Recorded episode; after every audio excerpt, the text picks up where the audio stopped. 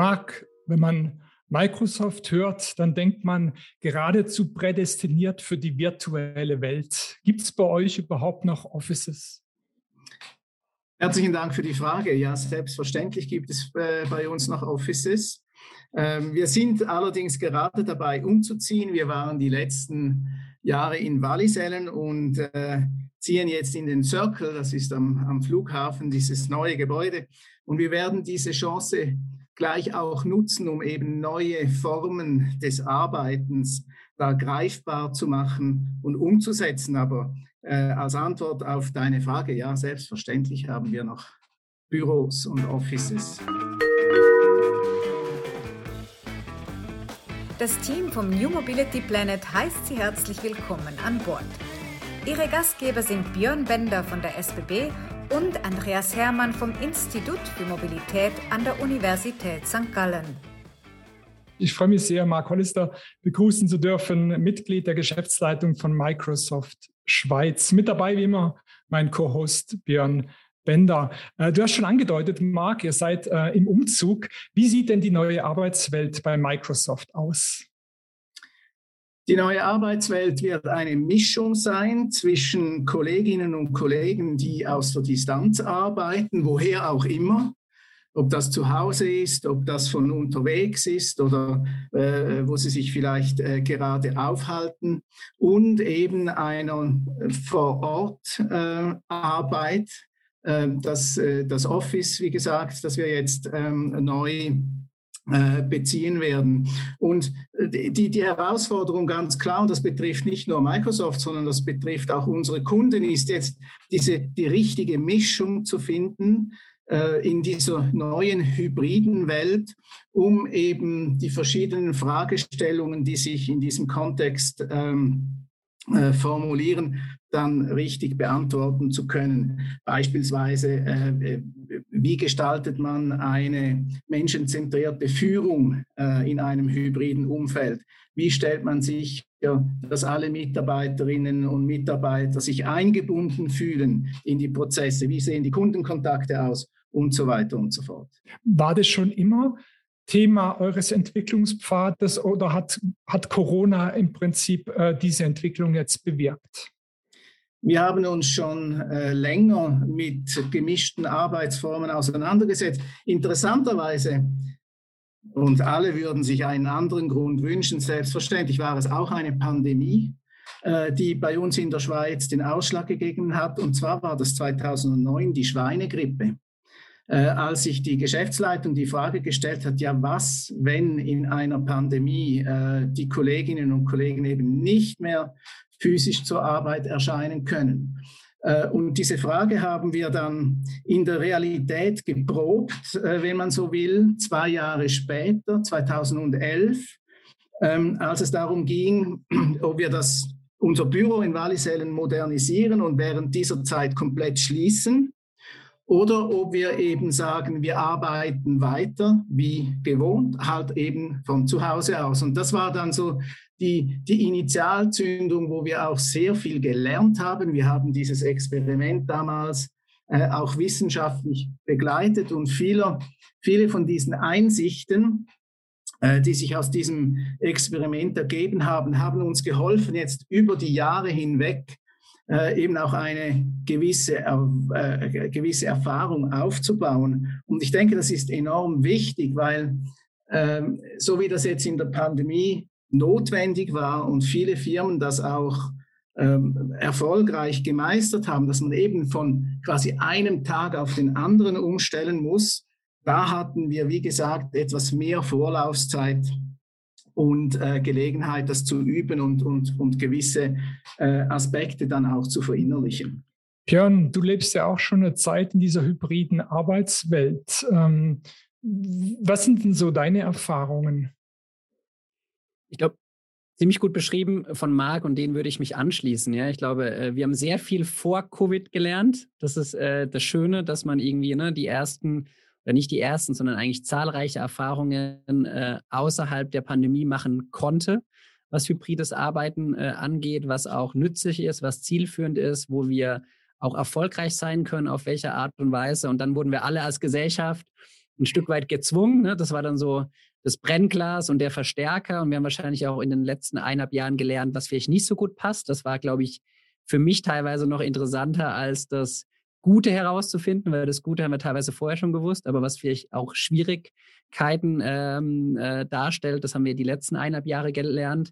Und jetzt pendeln wir uns ein, ja, und äh, gestalten unsere Arbeitswelt wirklich so, dass es unseren, ja, unseren Zielen, unseren Inhalten, unserem Geschäftsauftrag dienlich ist und geben dort eine maximal hohe Eigenverantwortung in die Teams, ja, dort, wo ähm, auch die Experten und, und auch die entsprechenden äh, Verantwortlichkeiten entscheiden können, in welcher Art und Weise sie zielgerichtet arbeiten. Das ist, glaube ich, so ein bisschen das Credo äh, aktuell. Und wir lernen eben jetzt auch gerade mit diesen Abhängigkeiten, ne, wir haben jetzt viel über hybrides Arbeiten mal gesprochen, auch zur Mobilität.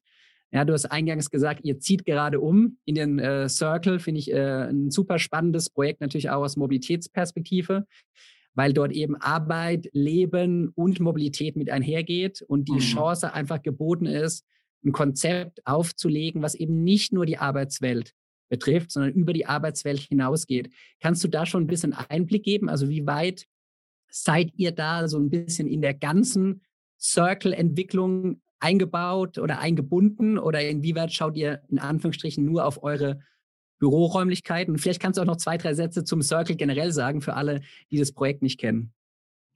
Ja, gerne. Also der, der Circle ist ja ein, äh, ein äh, großes Projekt direkt am äh, Flughafen Zürich, wo eben die unterschiedlichsten Firmen aus unterschiedlichsten Wirtschafts- und Gesellschaftsbereichen unter einem Dach beheimatet, beheimatet sind.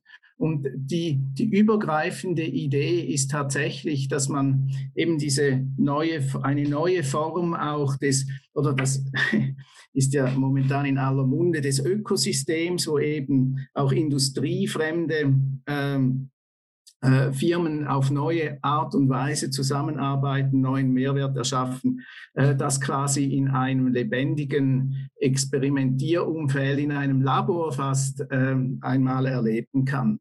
Und selbstverständlich äh, spielt in all diesen neuen Formen der Zusammenarbeit und auch der Wertschöpfung Technologie eine enorm wichtige Rolle. Und deshalb freuen wir uns, dass wir als, als Microsoft zusammen mit verschiedenen anderen Technologiefirmen dort vor Ort eben sein dürfen und gewisse dieser ähm, neuen Szenarien dann auch direkt äh, äh umsetzen können, zusammen mit unseren Kunden, aber eben auch mit anderen Firmen, äh, sei das im, im Gesundheitsbereich, sei, sei das im klassischen äh, Retail-Business oder dann eben auch, was die die äh, Mobilität betrifft. Werdet ihr da, kannst du mal kurz beschreiben, Marc, wie das, wie das funktioniert? Werdet ihr da jetzt eingebunden? Also werdet ihr quasi gefragt als neuer Mieter, wie beispielsweise eure Mobilitätsbedürfnisse sind, die dann auch irgendwo in ein Angebot einfließen können? Oder wie ist da so deine Erfahrung jetzt, wenn ihr das neue Areal bezieht?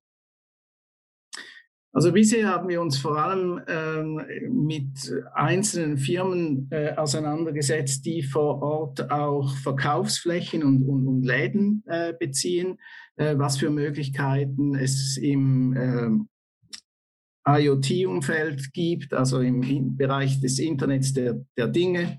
Ähm, was jetzt die Mobilitätsbedürfnisse insgesamt betrifft, äh, in diesen Diskussionen war ich selber weniger präsent, was den Circle angeht. Aber selbstverständlich, was unsere eigenen Mitarbeiterinnen und Mitarbeiter betrifft, werden die davon profitieren, dass dass wir an einem Ort äh, nun präsent sind, wo auch die internationale Einbildung, Einbindung eine, eine sehr, sehr große Rolle spielt und wo eben auch die ganze Palette der des Mobilitätsangebots ähm, dieses, diese hybride Form der Zusammenarbeit auch entsprechend unterstützen wird. Führt, führen diese hybriden Arbeitsmodelle auch dazu, dass ihr anders über Software nachdenkt? Ähm, ich denke mal, so die klassischen Microsoft-Produkte, wie sie historisch entstanden sind, die waren halt für so einen Arbeitsplatz gedacht, der jetzt nicht irgendwie in eine hybride Arbeitswelt integriert war. Ähm, mhm. Wenn ihr jetzt äh, äh, in die Zukunft denkt, mhm. wird da kommt eine andere Software oder, oder, oder wie, wie, wie integriert ihr diese neue Arbeitsformen in, in, in, die Produktentwicklung bei euch? Ja, das ist eine sehr gute Frage. Ähm, das ist tatsächlich so. Ähm, ich glaube, Software wird eine völlig neue Bedeutung erhalten, wenn sie eben diesen gemeinsamen Erfahrungsraum kreiert, innerhalb dessen sich Mitarbeiterinnen und Mitarbeiter befinden, die eben sowohl vor Ort mit Kollegen zusammenarbeiten, aber eben dann auch solche, die sich außerhalb befinden, ähm, sei es zu Hause oder sonst wo, und damit dieser Erfahrungsraum eben möglichst äh, einheitlich auch gestaltet werden kann. Also die, die Frage der ganzen Inklusion ist eine enorm wichtige und ich glaube, da kann Software oder Technologie an sich einen, einen sehr, sehr wichtigen Beitrag leisten. Und das muss man relativ breit verstehen. Also eben, ich glaube, es hat kulturelle Aspekte, die Firmenkultur, ähm, dass die ganze Weiterbildung auch, die, die Art und Weise, wie Informationen innerhalb der Unternehmung diffundieren, sich verbreiten können, ist sehr stark äh, technologiegetrieben. Und das kann so weit gehen, dass man sogar aufgrund der, der Nutzungsmuster der Technologie Trends äh, erkennt die dann wiederum genutzt werden können, um ähm, das hybride Arbeiten noch, noch besser zu gestalten. Ein Beispiel hierfür ist, und wir alle kennen das, ähm, dass eben mit dem Umstieg auf das Arbeiten aus der Distanz sich auch der Tagesablauf völlig verändert hat oder plötzlich ähm, hat sich ein Meeting ans, ans nächste gereiht. Man hatte diese wichtigen Pausen dazwischen nicht mehr, wo man sich erholen konnte, vielleicht einen Kaffee trinken. Und ähm, das führte zu, dazu, dass sich verschiedenste Mitarbeiterinnen und Mitarbeiter über die Zeit hinweg auch einem enormen Stress ausgesetzt äh, gesehen haben. Und das sind Muster, die, die spiegeln sich eben in diesen, in diesen Nutzungsformen, ähm, die man dann dazu verwenden kann, beispielsweise gezielt eben auch kurze Pausen einzu, einzubauen in den Kalender oder dass eben ein Meeting nicht standardmäßig eine Stunde dauert, sondern eben nur 45 Minuten. Und über solche quasi datenbasierten Interventionen dafür sorgen kann, dass sowohl die Befindlichkeit, aber eben auch die Produktivität äh, der Mitarbeiterinnen und Mitarbeiter geschützt und, und äh, gepflegt werden kann gemeinsamer Erfahrungsraum leuchtet mir sofort ein. Ähm, Gibt es auch einen Rückzugsraum? Du hast so ein bisschen angedeutet, äh, man kommt nicht mehr raus, gerade wenn jetzt Lebens- und Arbeitswelten sich vermischen. Im, Im, schlimmsten Fall sind wir always on und immer erreichbar. Und ähm, gibt es da auch quasi Software unterstützt die Möglichkeit, Rückzug tatsächlich zu erleben? Mhm. Das gibt es einerseits, oder? Also, ähm, äh, und das ist dann immer abhängig, eben wie, wie weit eine bestimmte Firma diese Möglichkeiten nutzen will, oder? Das sind alles äh, äh, anonymisierte Telemetrie.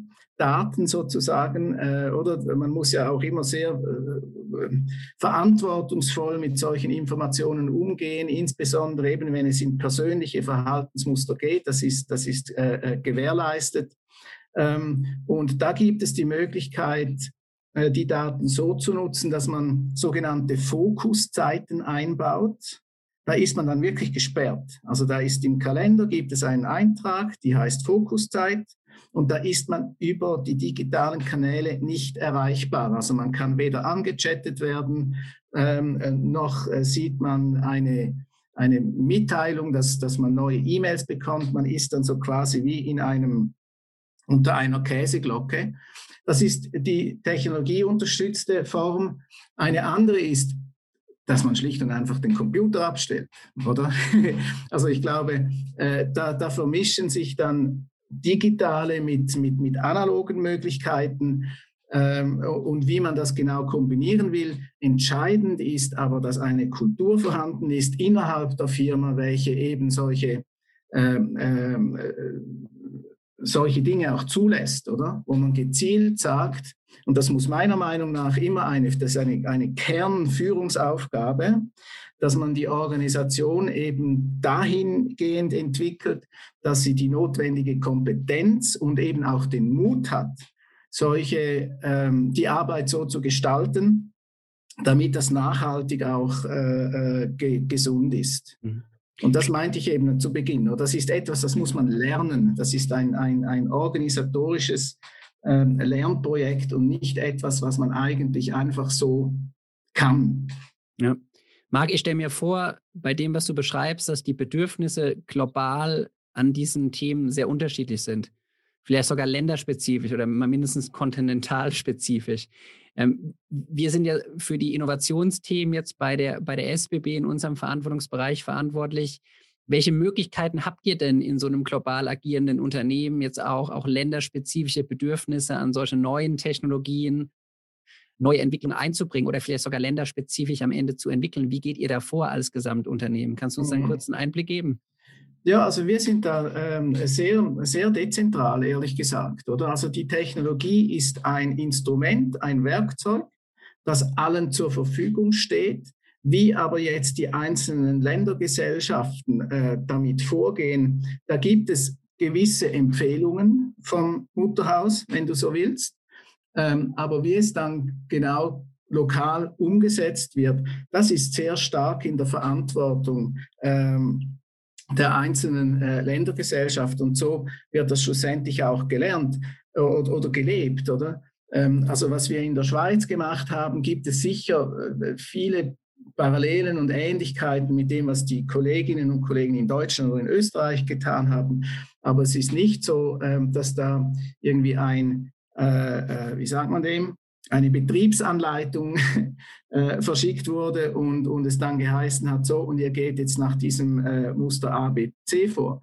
Beispielsweise, was wir in der Schweiz sehr stark äh, gemacht haben, ist auch regelmäßige so Town Halls, ähm, wo wir wirklich allen, allen Mitarbeitern die Möglichkeit und die Gelegenheit geboten haben, sich frei auszutauschen über irgendwelche Themen, seien die jetzt geschäftsrelevant oder beispielsweise, als die Schulen geschlossen waren, ihnen auch einen Raum zu bieten, ähm, äh, darüber sich auszutauschen, was für Beschäftigungsmöglichkeiten es für Kinder gibt, um eben diesen, diesen Bedürfnissen möglichst ganzheitlich äh, schlussendlich äh, entgegenzukommen. Marc, äh, vielleicht noch eine Abschlussfrage. Freust du dich auf diese neue Welt oder gibt es auch Sorgen und Befürchtungen, die dich umtreiben? Ähm, ich, ich, freue mich einerseits auf diese neue Welt, weil sie hat definitiv positive äh, äh, Seiten, oder sei das jetzt ganz privat und persönlich. Also äh, man hat schlicht und einfach auch mehr Zeit mit der Familie. Äh, äh, ich habe meine Tochter sehr, sehr häufig gesehen. Ich konnte sie am Morgen verabschieden und am Mittag war ich zu Hause, als sie zurückgekommen ist von der Schule. Ähm, das, das, das war eigentlich eine, eine wunderschöne Erfahrung. Ähm, aber es gibt äh, auch eben, ich habe es gesagt, was, was den Kundenkontakt angeht, hat das eigentlich sehr gut geklappt. Also über den ganzen Lebenszyklus, angefangen von projektspezifischen Präsentationen, wirklich bis zum Vertragsabschluss, ähm, äh, haben wir da gute Erfahrungen gemacht. Aber es gibt definitiv auch Themen, wo man äh, vorsichtig sein muss. Ähm, wir haben dazu eine Studie gemacht äh, seitens Microsoft und das, was mir da am, am stärksten äh, hängen, bei mir am stärksten hängen geblieben ist, ist beispielsweise, wie vor allem jüngere Kolleginnen und Kollegen sich unter Umständen schwer tun, in diesen virtuellen Diskussionen auch einzubringen. Oder weil sie schlicht und einfach, sie haben vielleicht noch das Wissen nicht in, in dieser Breite wie äh, äh, länger gediente äh, Kollegen. Sie, sie haben vielleicht, getrauen sich nicht, proaktiv eine Diskussion zu unterbrechen und dass das doch dazu führen kann, dass, es, dass sich da eine gewisse Schere auftut und eben vor allem jüngere oder auch neue Mitarbeiterinnen und Mitarbeiter, das wurden ja sehr viele Leute auch eingestellt ähm, in, in, in diesen in diesen Monaten, dass es da gewisse Herausforderungen gibt, die wirklich so zu integrieren, dass sie sich äh, ähm, wohlfühlen und, und dann auch ihre beste Leistung bringen können. Also da gibt es schon auch Grauzonen, äh, die enorm wichtig sind, ähm, äh, dass man sich denen bewusst ist und dann äh, gezielt in diese, in diese Richtung arbeiten kann, die, die zu managen. Marc, du hast uns Lust gemacht auf die Zukunft. Ähm, vielen Dank für diese eindrücklichen, spannenden Einsichten in die neue Arbeitswelt. Vielen Dank für deine Zeit heute. Ganz herzlichen Dank.